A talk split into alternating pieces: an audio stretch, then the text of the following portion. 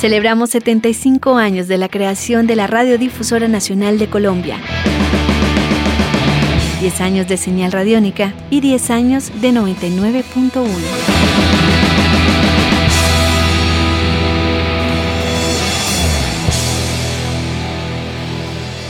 Seguimos reviviendo recuerdos de 99.1 con sus realizadores.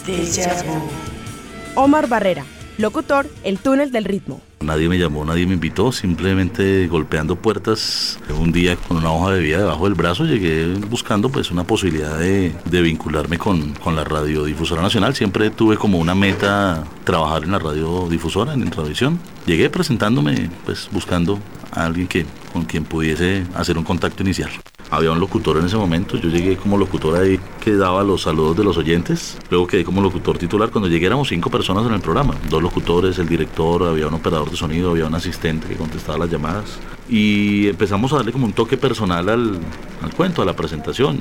No me acuerdo mucho de la presentación, me acuerdo más bien de la despedida que les decía nos encontramos mañana cuando una vez más eh, veremos la luz al final del túnel, algo así. Había unas frases muy particulares a las que la gente se acostumbraba y, y que hacían parte de esa presentación amigas y amigas de la música. No me acuerdo exactamente de memoria, no, pero era muy chévere.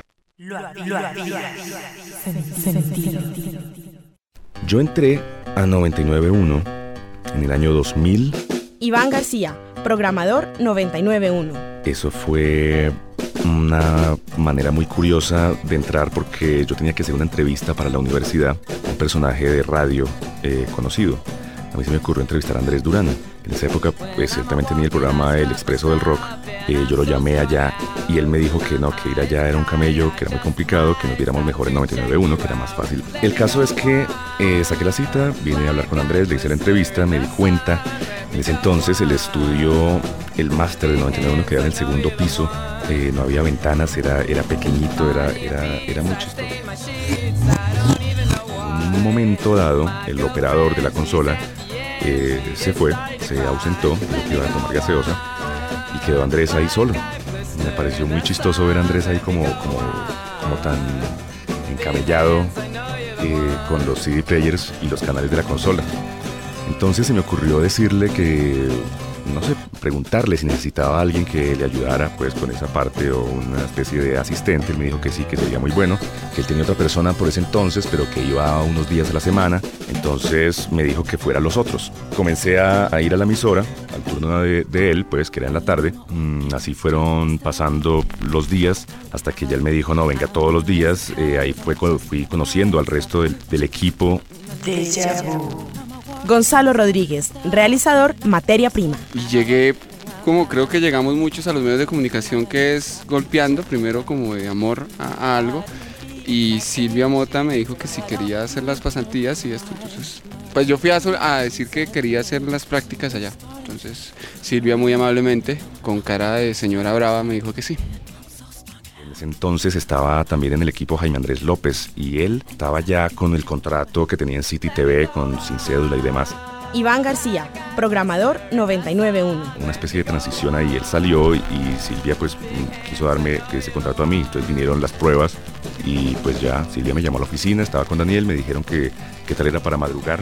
Les dije pues que, que, era muy bueno, cosa que era falso. Mentí, soy muy malo para madrugar, prefiero trasnochar. El caso es que no iba a decir que no, pues simplemente dije, soy buenísimo para madrugar. Era, era para estar en la emisora a las 7 de la mañana. Pero entonces el cuento es que tenía que estar de, a las 7 de la mañana de lunes a domingo, o sea, todos los días.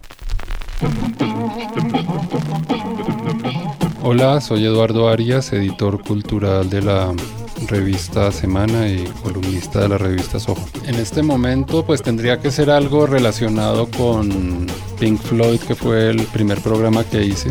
Me acuerdo que lo llamé Arquitectos del Sonido, que a Daniel Casas le parecía súper pretencioso, pero yo creo que esa es la mejor definición de Pink Floyd. Y bueno, ya que quieren oír algo de esa época, pues no sé cómo esté la discoteca ya porque no he vuelto, pero sería buenísimo que pusieran alguna canción del primer álbum de Pink Floyd, no sé, podría hacer Astronomy Domain. Déjà vu. Sentido. El trabajo no consiste solo en poner música, hay que saber en qué momento y por qué cómo era un turno 99.1? Deja vu. Deja vu. Ay, era muy bacano. Jenny Cifuentes. Porque todo era en vivo, pues sí se grababa y había programas grabados, pero era bacano. En el tiempo en que yo hacía el blues a mediodía, entonces estaba Gonzalo Rodríguez y estaba Sandro Romero. Yo llegaba y estaba Mauricio Vázquez también. Yo llegaba como antes de que se acabara el turno, de la mañana que estaba Mauricio. luego hacía el programa y me quedaba un rato también como molestando. Molestábamos mucho. Y Sandro, Gonzalo y yo. Caoba Níquel, realizador Reino Clandestino. Eso era una bacanería completa y decía, prohibido el ingreso de bebidas alcohólicas y el consumo de bebidas y nosotros tomamos unos aguardienticos, eso era una bacanería, eso era una bacanería. Yo sí digo, yo no sé los otros, si sean capaces de decir. No sé, y ahí los tengo y no voy a mencionar ninguno, pero ellos saben de quién es. Pero, pero obviamente no, no llegábamos borrachos, nosotros respetábamos muchísimo nuestra cabina, respetábamos muchísimo nuestro programa como para llegar así torcidos pues a presentar un programa, ¿no? Pero ese era tan bacana la energía que nos echamos los traguitos. Llegar a saludar a, al Peluca Fonseca o a Varinas o a, a la gente que, que estaba operando la consola, estaban allí que eran los bacanzotes también y eh, organizar la música, sentarse frente al micrófono y arrancar era espectacular. Un turno ahí en 99.1 era meterse en otro mundo. Ernesto Cortés, operador 991. Allá en los turnos eh, les gustaba los antiguos buscar su turno que les acomodara, sus, que era el del día o en la mañana y salir temprano. En un comienzo eran cinco horas, cuatro horas y media, cinco horas con hay unos compañeros que les gustaban las cestas, pues duraban ocho horitas, ¿sí?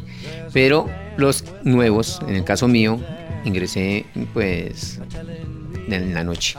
Me tocaba turnos de la madrugada de 12 de la noche a 8 de la mañana, 6 de la mañana al comienzo, posteriormente era de 12 a 8 ya me alargaron el turno por lo que era nuevo. Ya después me acostumbré a ese turno yo trabajé prácticamente casi 5 años de noche, 12 a 8 de la mañana.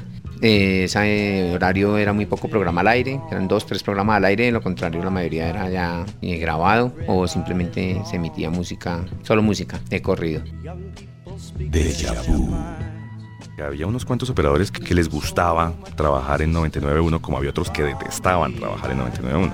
Iván García, programador 99.1. De los que les gustaba, pues bueno, puedo citar el caso de Johnny Palencia, también Ernesto Cortés, que incluso Ernesto hacía, él se pedía los turnos de la madrugada. Los turnos de la madrugada, digamos, en las otras emisoras, la de AM o la de FM que, funcionaban entonces, casi toda la programación iba pregrabada. Entonces el operador ponía una cinta, le daba un play y tenía una hora de sueño. Pero en 99.1 tenía que estar pegando discos toda la noche tenía que 3, 4 minutos para darle play al, al siguiente corte, una programación pues estipulada con todo el mamotreto de discos al lado y era pegue canciones toda la noche. Pero Ernesto se pedía ese turno, ya que el tipo se había ideado una perrada que consistía en grabar en, en DAT, en DAT, de dos horas, programaciones eh, aleatorias. Él grababa con identificación y todo. Eh, tenía guardados sus, sus, cassettes y de pronto los, los mandaba, los ponía a rodar y ponía el despertador y sacaba colchón y todo y se dormía en la cabina. O sea, si tú llegabas a las tres y media de la mañana, no era raro encontrar a Ernesto Cortés en pijama.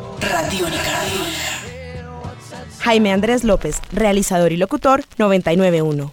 La primera experiencia que yo tuve fue disc jockey raso normal, sábados desde las como 4 de la tarde. Entonces yo hacía turno, hacía como dos horitas de turno, porque había un programa que se llamaba El Resumen de la Semana que creo que iba los sábados hasta las 2 o 3. A esa hora entraba yo eh, y tenía turno como hasta las 7 de la noche. Que había un programa de rap después el programa de reggae y después el programa de salsa. Los domingos en la mañana tenía como dos o tres horitas de turno desde las 7 de la mañana, presentaba musiquita normal. Ya después empecé a, presentar una cosa que se llamaba Jazz Latino 99.1. Fue el primer programa como tal que yo presenté. Los libretos y la dirección y la selección musical eran de Moncho Viñas y yo simplemente o leía los libretos de Moncho o cuando Moncho no hacía libretos porque le daba artera, presentaba las canciones que, que, que él me recomendaba o muchas veces Moncho me decía, vea, aquí está el disco, ponga lo que quiera. Celebramos 75 años de la creación de la Radiodifusora Nacional de Colombia, 10 años de señal radiónica y 10 años de 99.1.